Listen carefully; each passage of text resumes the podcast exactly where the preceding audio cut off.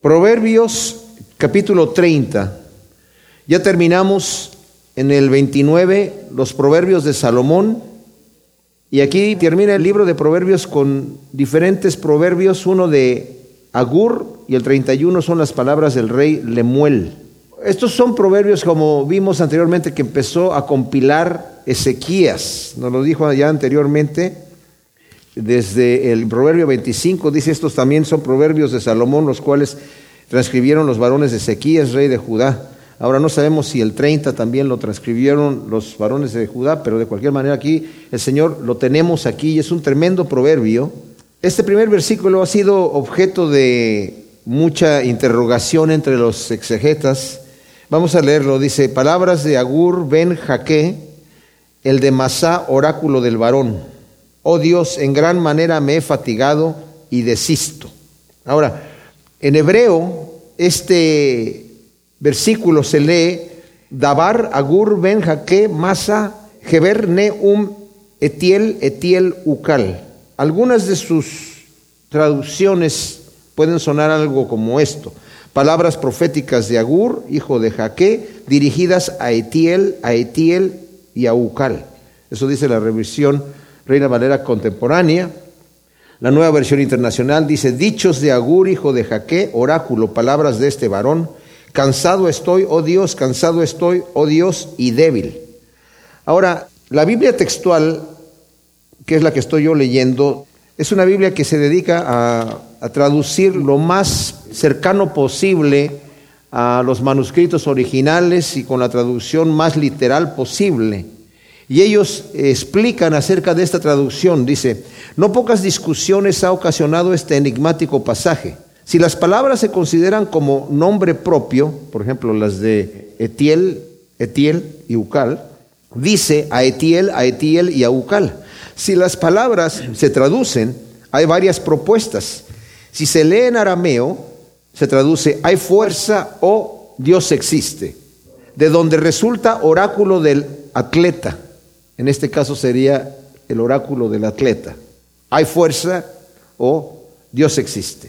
Otros proponen leer, yo no soy un Dios, yo no soy un Dios para tener poder, pues ni un conocimiento humano tengo.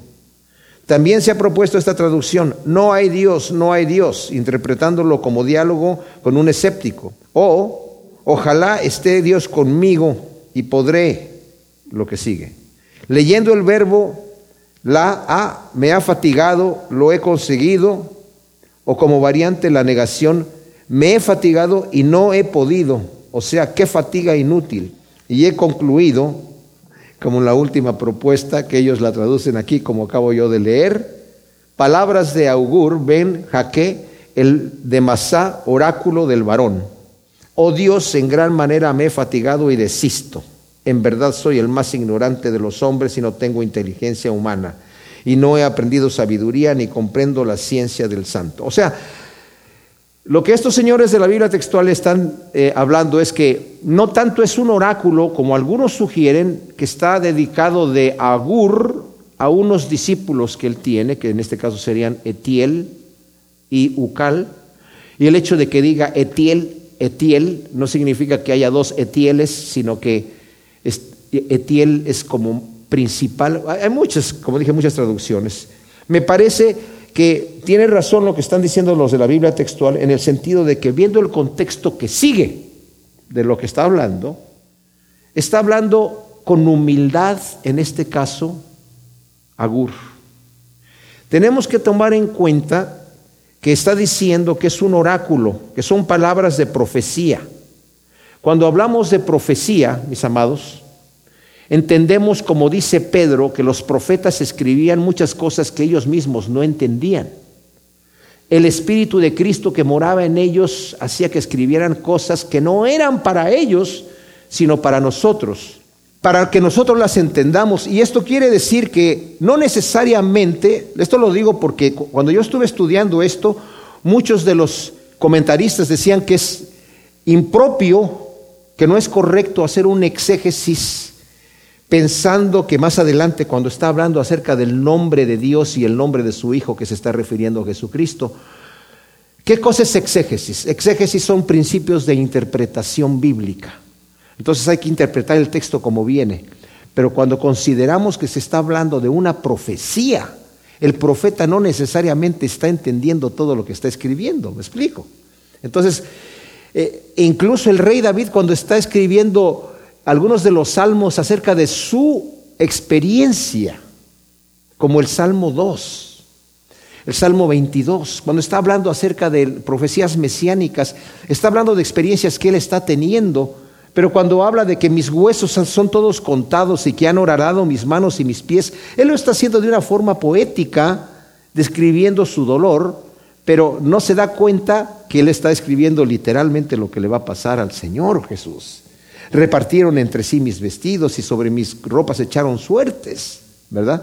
Entonces, tenemos que, parte de la interpretación bíblica, tenemos que darnos el permiso de entender que cuando está un profeta hablando, no necesariamente está entendiendo todo lo que está escribiendo, de manera que sí es, está bien en una interpretación bíblica, en un correcto exégesis, ver esto desde el punto de vista profético, sobre todo porque en el primer versículo nos está diciendo que son palabras de Agur, Jaque, el de Masá, es un oráculo del varón, o sea, son palabras de Dios que le fueron dadas a él para que las escribiera. Esto es bien especial, ¿saben por qué? Porque nosotros el Señor nos utiliza también a veces diciendo profecía. Y a veces estamos diciendo cosas que no nos damos cuenta cómo está llegando a la persona. A mí me ha pasado en múltiples ocasiones que estoy predicando y estoy predicando lo que el Señor me está dando. Yo me imagino que algunos de ustedes han tenido esta experiencia. Estoy predicando lo que el Señor me está dando en ese momento y la persona que está sentada a veces tiene una cara así como de que, ¿quién le dijo a él todo lo que yo estoy haciendo? ¿Verdad? Mi esposa le te dijo todo lo que yo estoy haciendo. No, yo no, ni te conozco, ¿verdad? Pero le está llegando la palabra, ¿verdad? Y muchas veces cuando nosotros hablamos con alguien de las cosas de Dios, a veces, ¿y cómo sabes tú que yo estoy haciendo estas cosas? Pues eso es lo que es la profecía. El Señor nos está dando a que hablemos ciertas palabras que le están calando a esa persona y que no sabía que es el Señor el que le está hablando. Entonces está diciendo aquí, lo primero que dice es, en gran manera me he fatigado y desisto. ¿En qué está desistiendo este hombre? ¿De qué manera está diciendo por qué me doy por vencido? Porque he estado buscando sabiduría, me he fatigado. Más adelante, cuando entremos nosotros en el libro de Eclesiastés, el rey Salomón, el rey más sabio que ha habido en la historia, que la escritura del Señor dice que le dio sabiduría como nadie ha tenido ni tendrá jamás. El mismo rey dice que él mismo se aplicó a obtener mayor sabiduría y a comprender muchos de los misterios que hay. Y fue vano. Él tratándolo de entender, y muy interesante cuando entremos al libro de Eclesiastés, porque es un libro, si lo vemos, que nos va a decir que es, está hablando de las cosas que están debajo del sol, viendo la perspectiva humana desde el terreno aquí terrenal, no tanto espiritual, considerándolo desde toda la eternidad, sino cuando tú ves tu vida aquí debajo del sol es vanidad.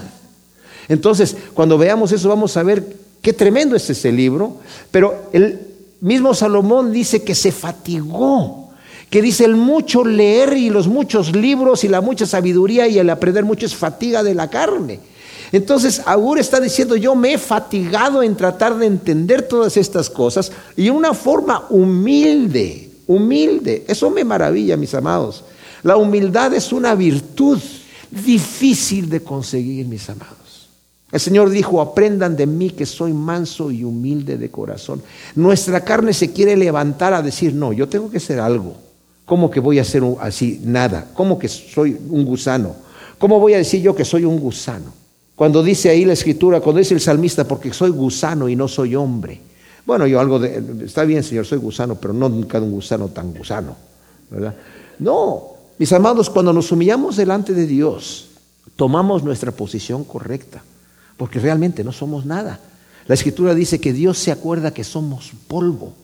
La mansedumbre y la humildad, que son virtudes divinas, son valiosísimas y las necesitamos encontrar. Y este augur que va a decir aquí, desisto, no sé nada, va a decir cosas tremendas. Algunos se han atrevido a decir, fíjense, es que cuando yo me pongo a estudiar, veo que algunas de las personas que están, los comentaristas de los cuales yo respeto muchísimo, digo, oye, pero este brother, ¿cómo no entiende lo que está diciendo el texto? ¿Cómo no entiende el espíritu del profeta? No es que el profeta esté diciendo, yo no sé nada, así que de cualquier manera voy a hablar. Algunos se han atrevido a decir, por lo que dice el versículo 2, en verdad soy el más ignorante de los hombres y no tengo inteligencia humana, no he aprendido sabiduría ni comprendo la ciencia del santo. Que entonces lo que hizo aquí fue compilar cosas que otros dijeron. Esto no dice el texto, ¿me explico? Él no está diciendo, como yo no sé nada, pues dije yo algo tengo que escribir, así que me puse a compilar diferentes cositas y hice un recorte y hice aquí un, un collage de diferentes cosas que la gente dijo. Eso no está diciendo. Está diciendo que él no sabe nada, pero va a decir cosas muy profundas. Porque el humillarse delante de Dios y decir, Señor, yo soy un gusano, Señor, yo soy un pecador. Somos pecadores. El Señor nos dio el ejemplo cuando el, fariseo estaba orando delante del Señor, diciéndole, Señor, te doy gracias, porque no soy como los demás hombres. Pago mis diezmos, hago mis ofrendas, ayuno dos veces a la semana, hago muchos sacrificios. ¿Estaba mintiendo el hombre? No, no estaba mintiendo. Entonces, ¿por qué el Señor lo reprende? Porque con orgullo se estaba sintiendo superior, estaba hablando de las estrellitas que había logrado. En cambio el otro dijo, Señor, ten misericordia de mí, que soy pecador, sé propicio a mí. Y esa es la virtud con la cual llegamos delante de Dios, no con grandeza, sino con pobreza de espíritu. Cuando llegamos así delante de Dios, mis amados, el Señor nos abre los ojos, nos deja ver la verdad de quiénes somos nosotros. Cuando llegamos con arrogancia, con prepotencia, quedamos ciegos. Los fariseos le dijeron, y nosotros estamos ciegos también. Él les dijo, si estuvieran ciegos no tendrían pecado, pero por cuanto ven su pecado permanece.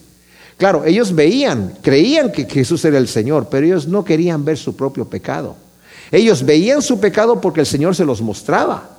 Les dijo, ustedes por cuanto no creen en mí, en su pecado van a morir. Pero ellos en vez de humillarse y decir, perdón, tienes razón, crujían los dientes. Vamos a ver ahora en el día de Domingo de Ramos, cuando el Señor iba entrando a Jerusalén y que entra al templo y limpia el templo de todas estas personas que estaban allí abusando, vendiendo animales carísimos para el sacrificio, eh, tomando ventaja de la gente, cambiando el dinero del, de romano, ¿verdad? Por el ciclo del templo. Porque decían aquí no pueden traer el dinero de allá afuera. Pero imagínense, el que intercambio era, digamos, por un dólar del dinero romano le daban 50 centavos del ciclo del templo. Y ese era el negocio que hacían. Entonces el Señor echa todo eso, tira eso, volca las mesas y todo el asunto. Y después de que pasa eso, los fariseos estaban molestos, pero en el momento inmediato dice que llegaron delante de Él los enfermos y Él los tocó y los sanó.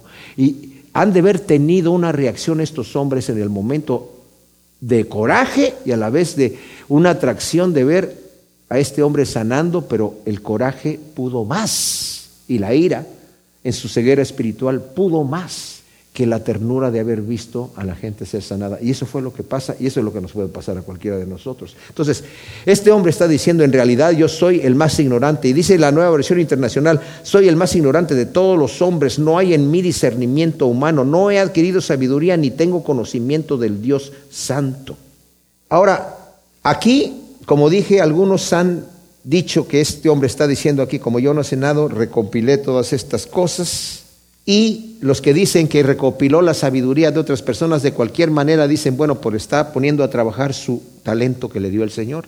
Y ese es un ejemplo para nosotros de que aunque nada más tengamos un talento, lo pongamos a trabajar. Porque no digamos, bueno, él le dio cinco y los puso a trabajar y es otro cinco. El otro le dio dos y hizo otros dos, pero nada más me dio uno, pues con uno no se hace nada. No, sí se hace, ¿verdad? Pero no creo que es lo que está diciendo. De cualquier manera, si el Señor nos ha dado un solo talento, hay que ponerlo a trabajar. El hacerse sabio en su propia opinión, ya lo vimos en el Proverbio 26, 12, es peor que un necio. Pero considerarse ignorante para conocer la verdad, nosotros lo vimos en Corintios. Este hombre que está practicando lo que nosotros vimos en Corintios capítulo 3, versículo 18, donde nos dice, nadie se engaña a sí mismo, si alguno entre vosotros piensa ser sabio en el tiempo presente, hágase ignorante o necio para llegar a ser sabio. Y en Santiago 1.5 nos dice, si tienes falta de sabiduría, pídele a Dios, el cual le da todos abundantemente y sin reproche, y te va a ser dada. Ahora, está hablando y dice, no comprendo la ciencia del santo, por supuesto. Es inescrutable la sabiduría de Dios. No la podemos entender. ¿Quién la puede entender? ¿Quién se puede dar el lujo de decir yo entiendo lo que, las cosas de Dios? Nadie las puede entender. Isaías 40, 12 dice, ¿quién midió a puñados el mar o mesuró con palmos los cielos y a cuartillos el polvo de la tierra? ¿Quién pesó en balanza los montes y en báscula las colinas? ¿Quién ha precisado el espíritu de Yahvé y como consejero suyo le ha enseñado? ¿De quién tomó consejo o quién lo instruyó? ¿O lo adoctrinó en el camino de la justicia o le enseñó el conocimiento o le mostró el camino del discernimiento? Pues nadie. En Romanos vimos cuando estudiamos Romanos que también dice Pablo en el capítulo 11, hablando de la sabiduría de Dios, nos dice en el versículo 33, Oh profundidad de las riquezas de la sabiduría y el conocimiento de Dios, cuán insondables son sus juicios, inescrutables sus caminos. Pues ¿quién entendió la mente del Señor y quién fue su consejero? ¿O quién le dio a él primero para que le sea recompensado? Porque de él, por él y en él son todas las cosas, al sea la gloria por siempre. Amén. Luego dice el versículo 4, ¿quién subió a los cielos y descendió? ¿Quién encerró los vientos en sus puños y quién ató las aguas en un paño? ¿Quién afirmó todos los términos de la tierra? ¿Cuál es su nombre y el nombre de su hijo, si lo sabes? Ahora, pues la respuesta es una pregunta que está dando la respuesta y en cada pregunta, pues ¿quién hizo eso? Pues nadie sino Dios. De hecho, la nueva traducción viviente lo, traduce y dice, ¿quién sino Dios sube a los cielos y desciende de ellos? ¿Quién retiene el viento en sus puños? ¿Quién envuelve los océanos en su manto? ¿Quién ha creado el mundo entero? ¿Cuál es su nombre y el nombre de su Hijo? Dime si lo sabes. Es aquí donde digo que muchos dicen que no se está refiriendo aquí a Cristo, porque no es un principio exegético el tomar el texto y decir, bueno, más bien dicen estos señores que se está refiriendo a decir, ¿Quién conoce a Dios tan personalmente como para saber su nombre y el nombre de su hijo?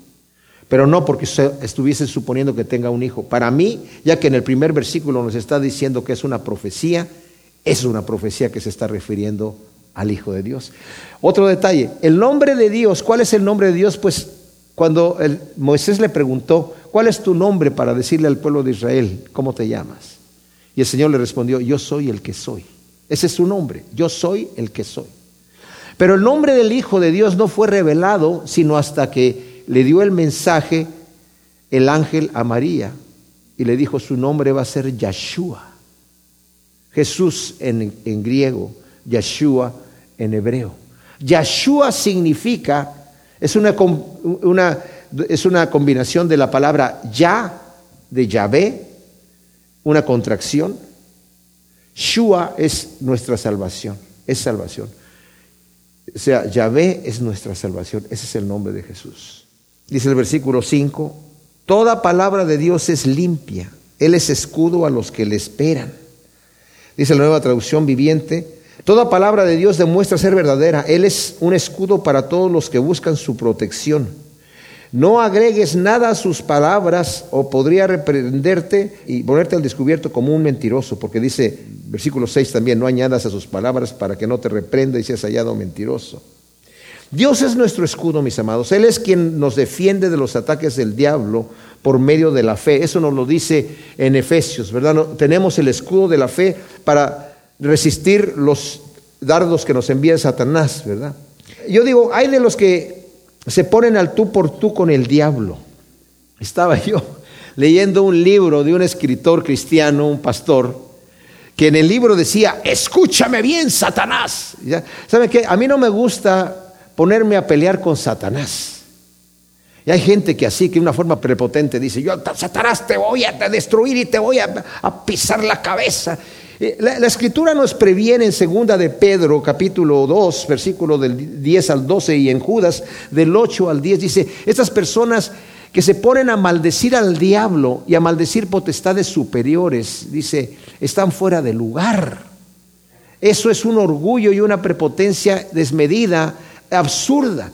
Dice, ni siquiera Miguel cuando peleaba por el cuerpo de Moisés, el arcángel, se atrevió a maldecir a Satanás, sino le dijo, Jehová te reprenda. Entonces, Yo, a mí no me gusta meterme en esas cosas de que me voy a meter ahí para pelear con el diablo. Si quieres pelear con el diablo, peleate tú solo, ¿verdad? Yo prefiero decirle al Señor, Señor, tú defiéndeme a mí. Él es mi escudo, Él es mi fortaleza.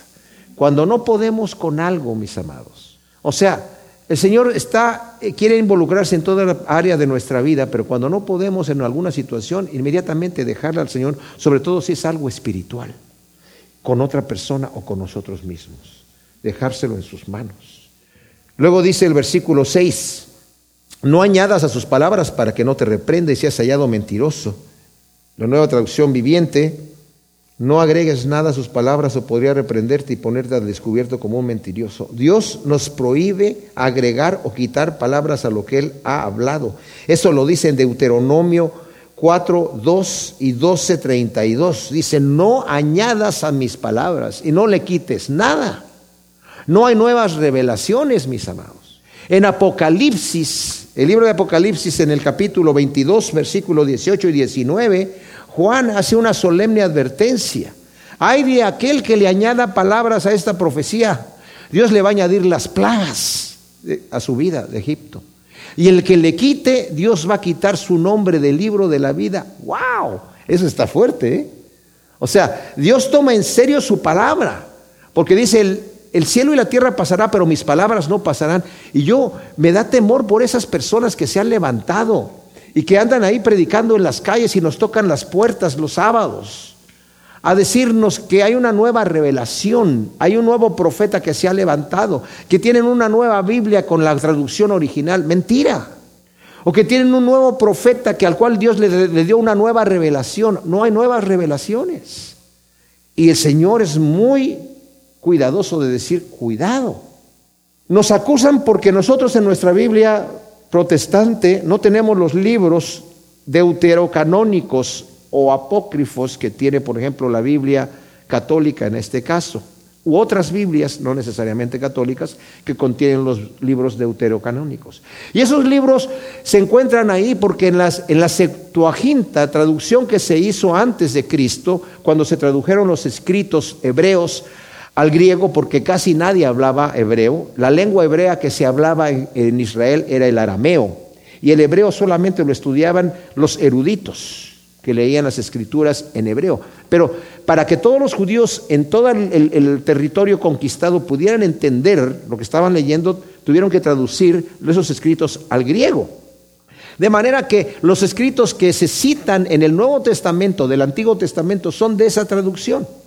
Pero no estaba compilado en un volumen como un libro, eran rollos. Y dentro de esos rollos, los judíos, en el año 70 después de Cristo, fueron los que dijeron, esto es lo que es el canon de las escrituras hebreas. Y eso es lo que tenemos nosotros.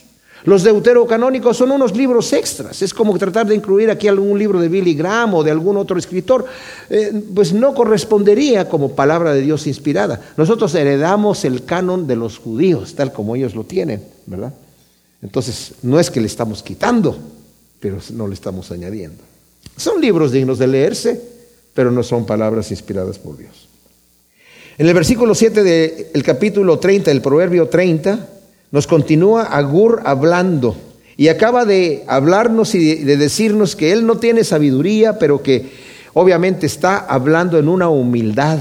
¿Quién es el que eh, subió a los cielos y descendió? ¿Quién encerró a los vientos en sus puños? Hablando de la grandeza de Dios, hablando de lo limpio que es Dios, su palabra es limpia y Él es escudo a todos los que lo esperan.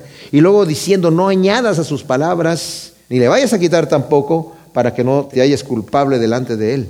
Y luego después de que da esta exaltación a Dios, comienza con una petición y dice, dos cosas te he demandado, no me las niegas mientras viva. Aparta de mí la falsedad y la mentira y no me des pobreza ni riquezas. Manténme del pan necesario. No sea que harto te niegue y diga quién es Yahvé o que siendo pobre hurte y blasfeme el nombre de Dios. Dice la nueva versión internacional. Solo dos cosas te pido, Señor, no me las niegues antes que muera. Aleja de mí la falsedad y la mentira, no me des pobreza ni riquezas, sino solo el pan de cada día, porque teniendo mucho podría desconocerte y decir quién es el Señor, y teniendo poco podría llegar a robar y deshonrar así el nombre de mi Dios. La primera petición de Agur es vivir en la verdad de Dios y no en las vanidades de la vida con la perspectiva eterna. Primera de Juan 2.17 eh, dice, el mundo está pasando y sus deseos, pero el que hace la voluntad de Dios permanece para siempre. Señor, o sea, ayúdame a vivir no en las vanidades de esta vida, sino a concentrarme en la perspectiva eterna, Señor. A no estar en mentira. Nuevamente Salomón en el libro que viene va a hablar acerca de que todo lo que está debajo del sol es vanidad y va a pasar y de nada me sirve enriquecerme porque al final me muero y no me llevo nada, se va a quedar otro con ello, ¿verdad? Entonces dice, disfruta lo que hagas, pero ten cuidado. Todo lo que hagas, hazlo mirando hacia arriba porque vas a tener que dar cuentas ante Dios eventualmente de toda obra que hayas hecho, sea buena o sea mala. Y la otra petición que dice, no me des mucho ni me des poco.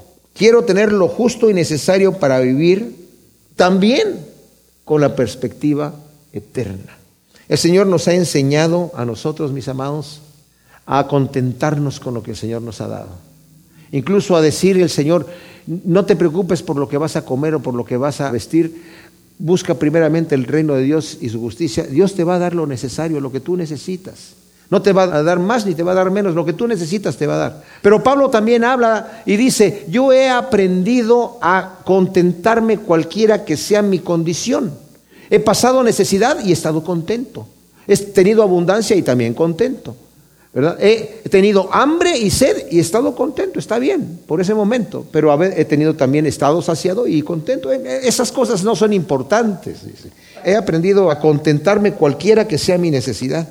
Y como vimos cuando estábamos estudiando Corintios, Timoteo, 1 Timoteo 6:6, Pablo le dice a Timoteo, Fuente de gran ganancia es la piedad acompañada de contentamiento. Eso es importante, fíjense. Fuente de gran ganancia, o sea, es un tesoro muy grande ser piadoso, pero acompañado de contentamiento. Porque nada trajimos al mundo y nada podemos sacar. Así que teniendo sustento y abrigo, estemos contentos con esto. Pues los que quieren ser ricos caen en tentación y trampa y en muchas codicias insensatas y dañinas, las cuales hunden a los hombres en destrucción y perdición. Porque raíz de todos los males es el amor al dinero, el cual codiciando algunos se descarriaron de la fe y se traspasaron a sí mismo de muchos dolores. El versículo 10 dice, no acuses al siervo ante su Señor, no sea que te maldiga y seas hallado culpable. Dice la revisión Reina Valera contemporánea.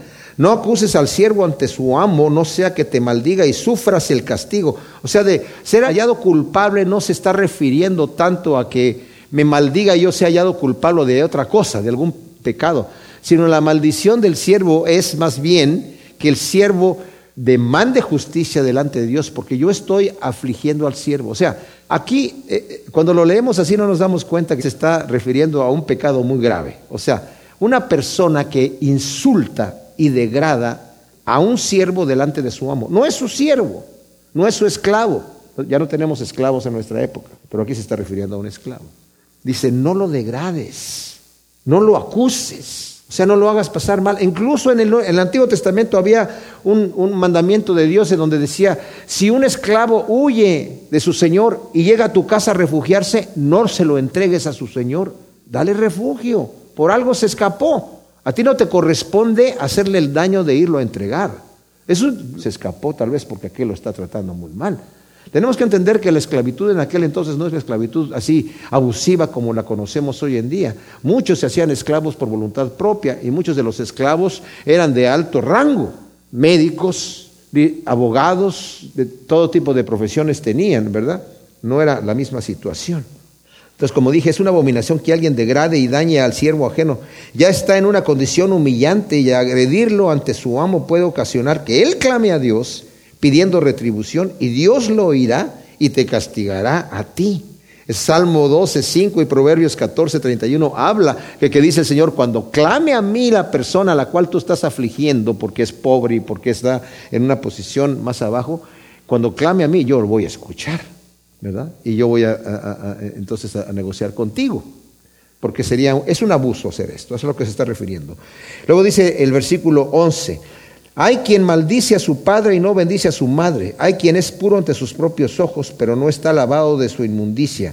Hay quien mira con ojos altaneros y párpados bien levantados. Hay quien tiene dientes como espadas y muelas como cuchillos para devorar a los pobres de la tierra y a los necesitados de entre los hombres. Algunas de las traducciones dicen, hay generaciones que hacen estas cosas, ¿verdad? Bueno, no se está refiriendo en que, hay generaciones de etapas, sino cuando, cuando, está hablando de que hay generación, ¿verdad? O hay ciertas gentes, esas existen en todo momento.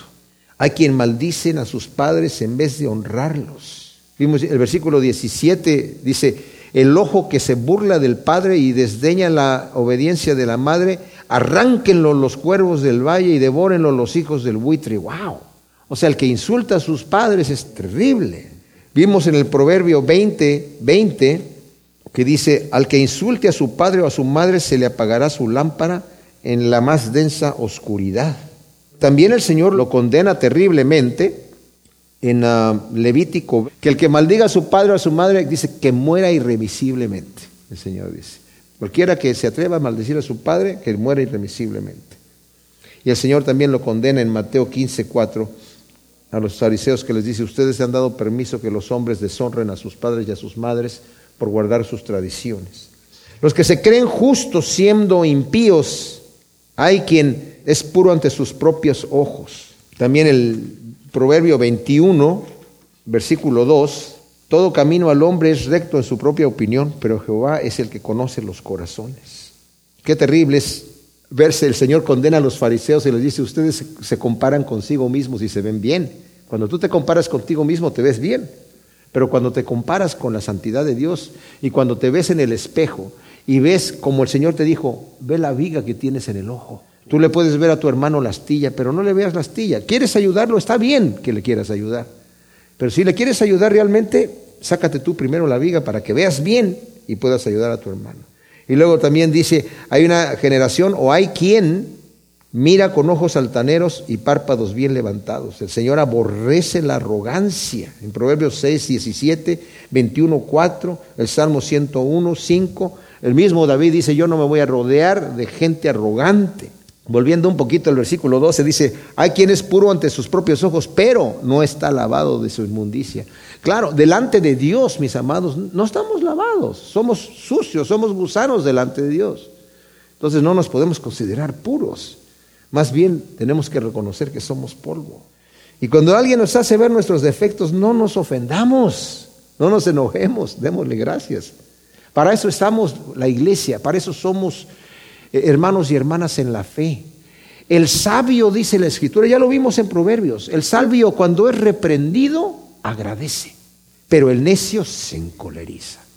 ¿Qué soy yo? ¿Sabio o soy necio? Bueno, depende de mi reacción que hago cuando soy reprendido. Porque la represión, aunque sea injusta, una de las cosas que yo aprendí al principio cuando recién me convertí es esto. Si alguien te dice algo aunque tú crees que se está equivocado, cállate la boca, no digas nada, llévalo delante de Dios. Ora. Y muchas veces el Señor te va a mostrar que sí tenía razón la persona.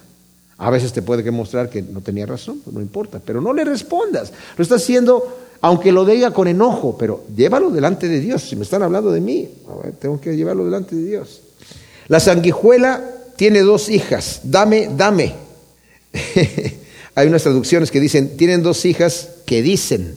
Bueno, en el, original no dice que dicen, pero se le puede traducir porque el hebreo, tanto como el griego, a veces no tienen todos estos verbos, uno se los tiene que poner para que dé el sentido la palabra, pero la, traducción literal diría, eh, la sanguijuela tiene dos hijas, dame, dame. Y esto viene en introducción a lo que sigue. Tres cosas hay que nunca se sacian y aún la cuarta jamás dice basta, el Seol, la matriz estéril, la tierra que no se harta de agua y el fuego que nunca dice basta. O sea, cuando dice, hay tres cosas que no se sacian y aún la cuarta jamás dice basta, no se trata de que nosotros hagamos una exégesis de cada una de las que están ahí, lo está dando como ejemplo para la última, en este preciso caso. No es para que nos metamos a ver, y, por qué la sanguijuela tiene que hablar aquí? Y, la, materia, la matriz estéril, y la tierra que, ya se hizo terrón, y, no, pero más bien el fuego que nunca se apaga. Hay un fuego que nunca se apaga, que es el fuego eterno, mis hermanos. En Marcos 9, 43 al 48, el Señor está hablando acerca del fuego que nunca se apaga. Y también en Lucas 3, del 16 al 17, Juan el Bautista dice, el aventador está en la mano del Señor, nuestro Salvador.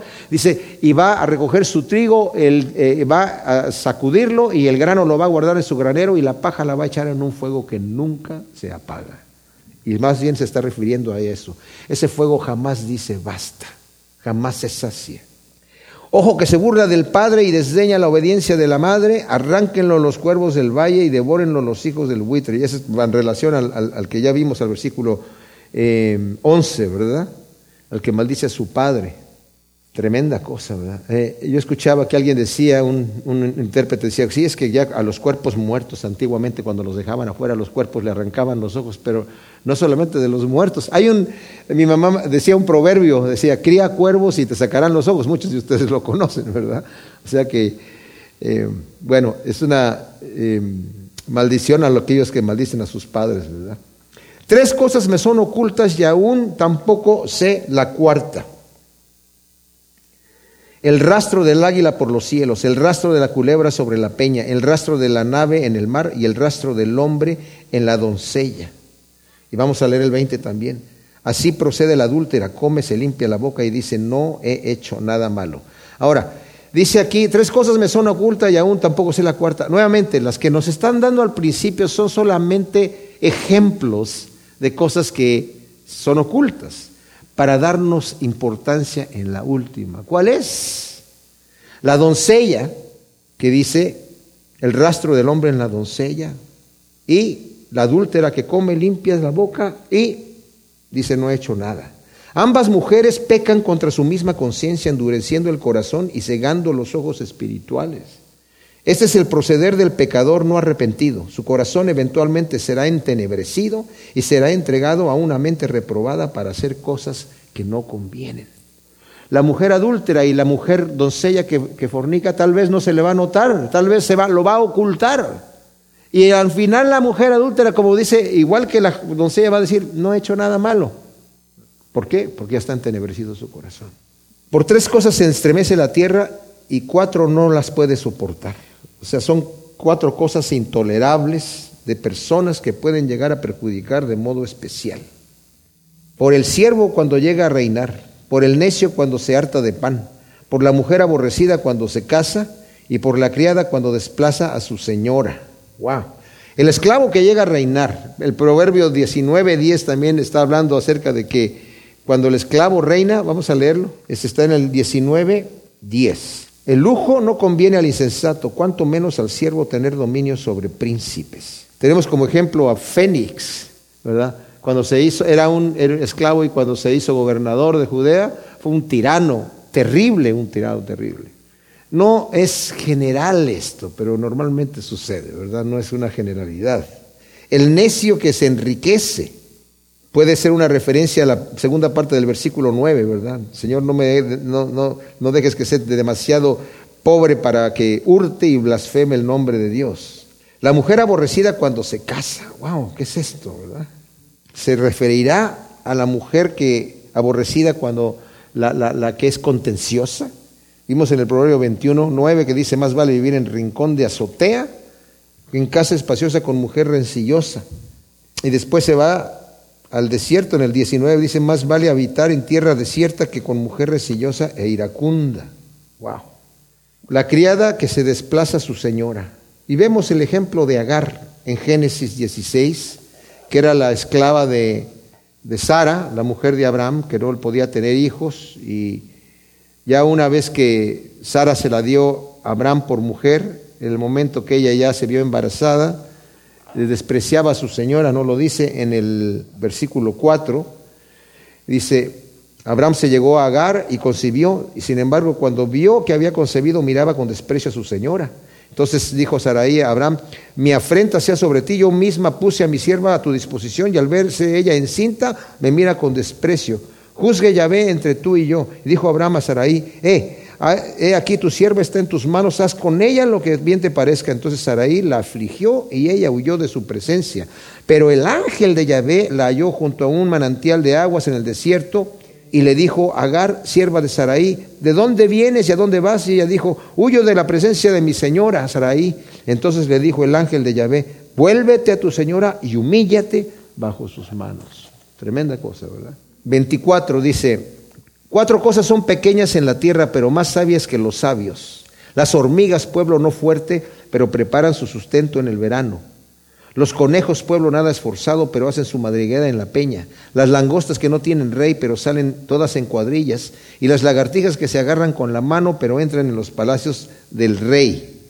Ahora, estos son animales que Dios crió para darnos sabiduría. Romanos 11:33, cuán insondables son tus caminos y tu sabiduría, oh magnificencia de la sabiduría de Dios, ¿verdad? Nos enseña a través de los animales, las hormigas. Vimos el Proverbio 6, del 6 al 8. Mira la hormiga perezoso cómo trabaja en verano y guarda la comida, tú estás cruzado de brazos y ellas, aunque son pequeñas y un pueblo muy débil, son fuertes, ¿verdad? Los conejos, o más bien es el ratón árabe que se refugia en la roca. Nos enseña a nosotros que, aunque es débil el ratón, se refugia en la roca. Y nosotros tenemos una roca más grande que la del ratón. Nuestra roca es la roca eterna, ¿verdad? Señor, cuando desmaya el corazón, llévame a la roca que es más alta que yo, dice el Salmo 61, versículo 2 y 3. Las langostas, ejército de Yahvé, en Joel 2.25 el Señor le llama a las langostas su ejército. Y también en el capítulo 10 de Éxodo vemos que el Señor utiliza las langostas como un ejército para una de las plagas que envió Egipto. Y las lagartijas que se agarran con la mano pero entran en palacios. Algunas este, versiones dicen arañas, la palabra es semamis. Estos animales Dios les dio la capacidad de entrar hasta en los palacios, sobre todo los de aquella época, ¿verdad? Alguien me platicaba que cuando había muchos escorpiones en Durango, en México, no había tanto control de los escorpiones, y entró en un hotel, él, y estaba en un hotel, y de repente en el hotel vio que se movía algo en la pared, y prende la luz, y era una tarántula anaranjada, grande, que estaba en la pared. Y quedó así como, ay, entonces llamó ahí a recepción, le dijo, oiga señor, aquí hay una, hay una, una arañota grande, una tarántula. Sí, señor, es de color naranja, ¿verdad? Sí, es de color naranja. Sí, señor. Hay uno en cada cuarto, fíjese, para, para, para, no se, no se preocupe, no le va a hacer nada. Es para defenderlo de los escorpiones. Y ese no sé cómo durmió ahí. Así que las arañas también o las lagartijas que entran en los palacios, y si no, algunos los ponen ahí, ¿verdad? Los que no tenían. El versículo 29 dice, tres cosas hay de hermoso andar y la cuarta pasea muy bien el león, el más valiente de los animales, que no se vuelve atrás por nada, el caballo ceñido de lomos, asimismo el macho cabrío y el rey contra el cual nadie se levanta. Dice la nueva traducción viviente. Hay tres cosas que caminan con paso firme y majestuoso. No, son cuatro las que se dan aires de andar. El león, rey de los animales, que no retrocede ante nada. El gallo que se pavonea. Bueno, ni dice gallo, ni dice caballo, ni dice pavo real como otras traducciones. Dice, en realidad la el, el, texto original dice el ceñido de lomos. Así que algunos le pusieron gallo, otros le pusieron pavo real, otros dijeron ceñido de lomos debe ser el caballo, no sé. El macho cabrío y el rey frente a su ejército. ¿Y esto qué nos dice? El cristiano que anda en fe que no se vuelve atrás, no porque tiene es mucha cosa, él no porque se siente mucha cosa, sino porque Dios está en conmigo y puede decir, como dice Pablo, aún en la angustia, en la necesidad, en la hambre, en la desnudez, en peligro y en espada, soy más que vencedor por medio de Cristo Jesús que me fortalece. Y entonces podemos andar confiados, no orgullosos, orgullosos de nuestro Dios. Nos gloriamos. ¿Qué quiere decir gloriarse? Orgullecerse. No nos orgullecemos en nosotros, nos gloriamos en nuestro bendito Dios, que Él es el que nos da la fuerza, ¿verdad? Porque nosotros somos débiles. Y concluye diciendo, si te has hecho necio al ensalzarte o has tramado el mal, ponte la mano en la boca, porque así como batiendo leche se saca mantequilla y sonándose recio se saca sangre, provocando la ira se saca contienda. Wow, ten cuidado de cómo vives, dice la nueva traducción viviente. Si como un necio te has engreído, o si algo maquinas, ponte a pensar que batiendo la leche se obtiene mantequilla y que sonándose fuerte sangra la nariz y que provocando la ira se acaba peleando. El orgullo, mis amados, la necedad y la terquedad producen contiendas que muchas veces no se pueden reparar en relaciones, sobre todo familiares. Yo tenía dos tíos. Yo desde niño pues fui creciendo ya cuando tuve conciencia de ellos. Me decían que eran grandes amigos cuando eran jóvenes. Pero nunca en las reuniones familiares, si iba uno, el otro no iba. Nunca los vi juntos. Se pelearon por una cosa insignificante y jamás se volvieron a hablar. Qué terrible es eso. Que existe esta terquedad, este orgullo y esta necedad y que pueden terminar en cosas irreparables o en matrimonios que terminan en divorcio. Aprendamos, mis amados, lo que nos enseña la Escritura en nuestras relaciones, ¿verdad? Si has dicho algo, te has engreído y has maquinado alguna cosa, ponte la mano en la boca, que quiere decir ponte a pensar. Retrocede, acuérdate que moviéndole mucho en la leche, batiéndola se hace mantequilla. No la puedes volver a hacer leche, ya se quedó hecha mantequilla. Y sonándose muy recio, saca sangre. Gracias Señor, te damos por tu palabra. Te pedimos que tú siembres estas perlas de sabiduría en nuestros corazones para que den su fruto asiento por uno el nombre de Cristo Jesús. Amén.